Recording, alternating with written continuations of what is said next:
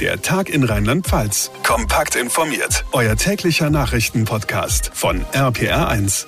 Hallo und willkommen zu unserer heutigen Podcast-Folge. Mein Name ist John Segert. Schön, dass ihr eingeschaltet habt an diesem Dienstag, dem 16. Februar. Nicht mal mehr zwei Wochen, dann sind wir im März angekommen und die große Frage ist, wie geht's dann weiter in Sachen Lockdown? Die Infektionszahlen und Inzidenzwerte gehen ja seit Tagen konstant runter und die Rufe nach einem Ende der Corona-Maßnahmen werden deshalb immer lauter. Heute hat sich Bundeswirtschaftsminister Altmaier mit Vertretern aus der Wirtschaft unterhalten. Er will mit den Verbänden bis zum nächsten Bund-Länder-Gipfel eine Öffnungsstrategie erarbeiten. Aber reicht das den Unternehmen, die um ihre Existenz kämpfen? Darüber spreche ich gleich mit Martin Schneider-Reuter. Er hat zwei Herrenbekleidungsgeschäfte in Mainz. Außerdem Thema die anstehende Landtagswahl in Rheinland-Pfalz. Keine vier Wochen noch, dann müssen wir Kreuzchen machen. Wir gucken uns in dieser Ausgabe an, wie denn der Wahlkampf in Pandemiezeiten aussieht.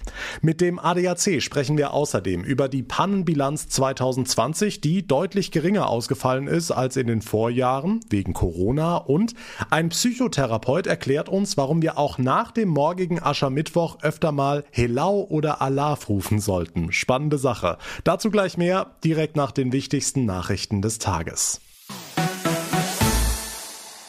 Fast neun Wochen Lockdown jetzt für den Handel, die Gastronomie sogar noch länger. Kein Wunder also, dass ihnen langsam aber sicher die Luft ausgeht. Die Rufe nach Wiederaufmachen werden immer lauter. Spätestens heute hat sie auch Bundeswirtschaftsminister Peter Altmaier gehört bei seinem Videogipfel mit den Verbänden. Ergebnis? Eine Öffnungsstrategie, die bei der nächsten Kanzlerschalte am 3. März besprochen werden soll. Aber auch das sind nochmal 14 Tage ohne Umsatz. Zum Beispiel für Martin Schneider-Reuter, Inhaber zweier Geschäfte für Herren Bekleidung in Mainz.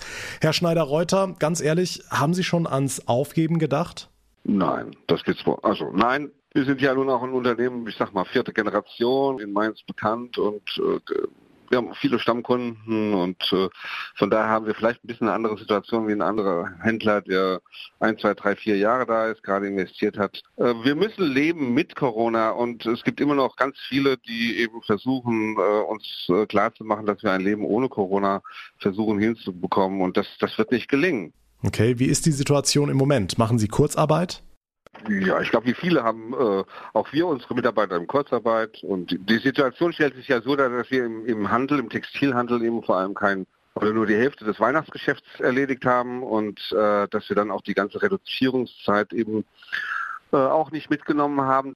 Und wir wollen natürlich äh, schnellstmöglich aufmachen, zumal bei uns die, die, die Regeln eben eingehalten werden und da fühlen wir uns nicht unbedingt ganz gut behandelt im Moment. Hm, was ist mit Click and Collect, also bestellen und abholen? Hilft das?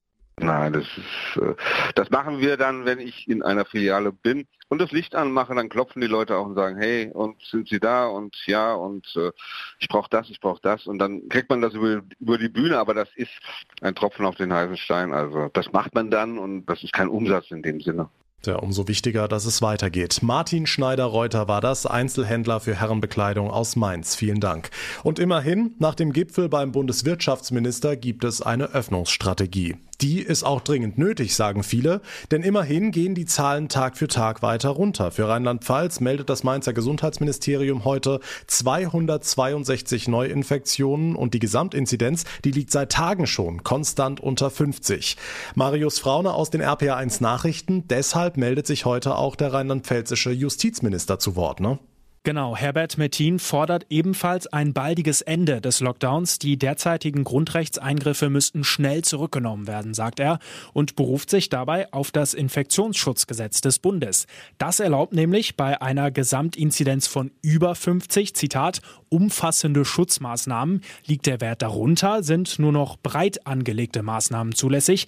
Daher ist es laut Mertin bei der aktuell stabilen Entwicklung in Rheinland-Pfalz verfassungsrechtlich zwingend, substanzielle Öffnungsschritte einzuleiten. Bund und Länder könnten diese Schwellenwerte nicht nach Belieben anpassen. Dafür müsste schon das Infektionsschutzgesetz geändert werden, so der Minister. Dankeschön, Marius Fraune.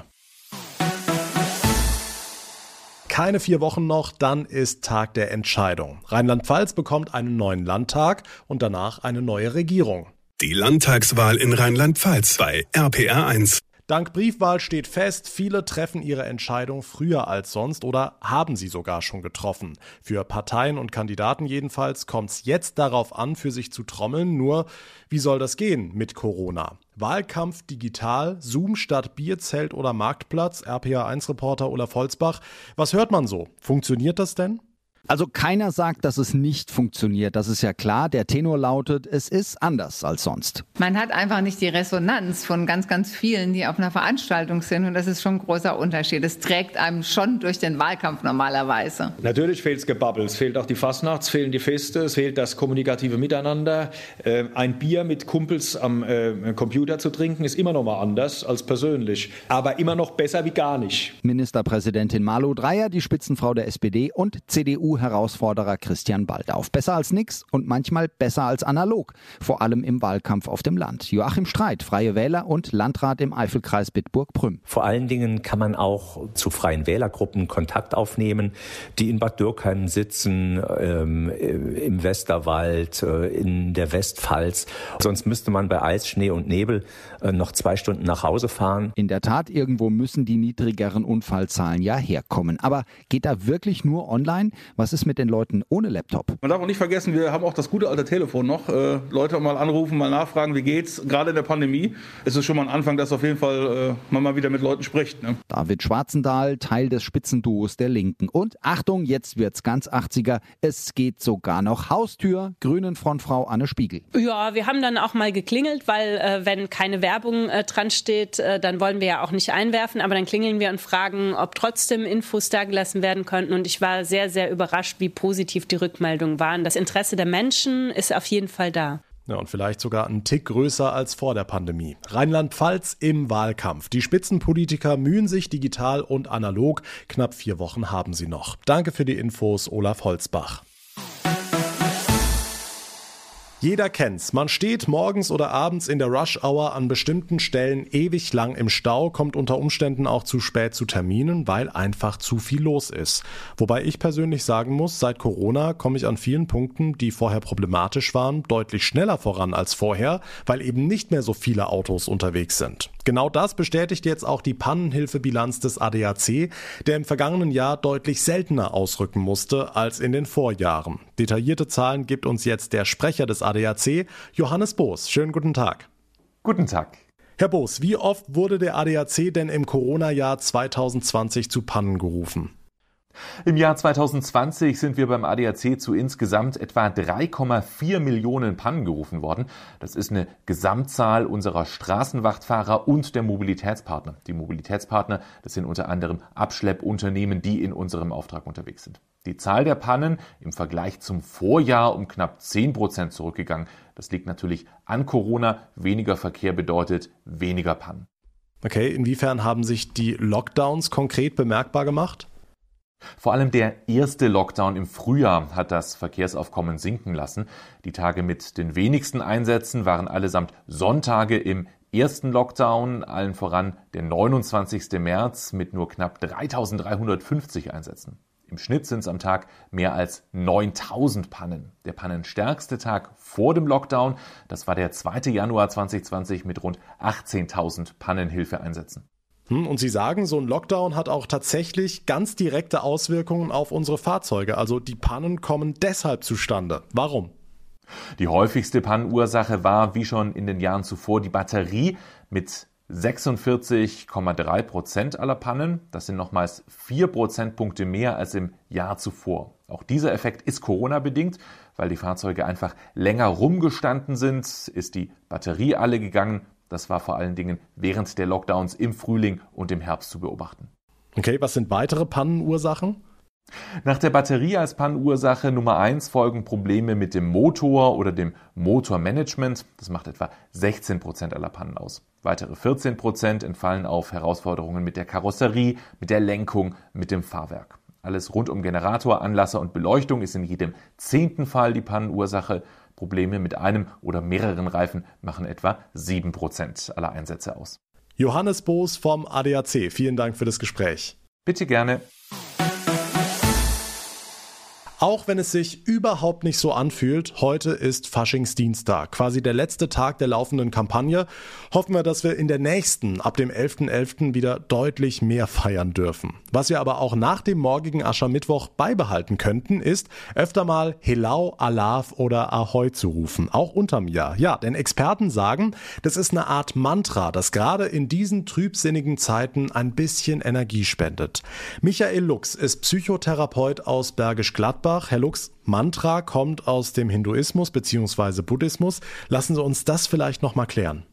Also das ist eigentlich gar nicht so einfach zu beantworten. Das ist am ehesten sowas wie eine magische Formel oder ein heiliger Spruch.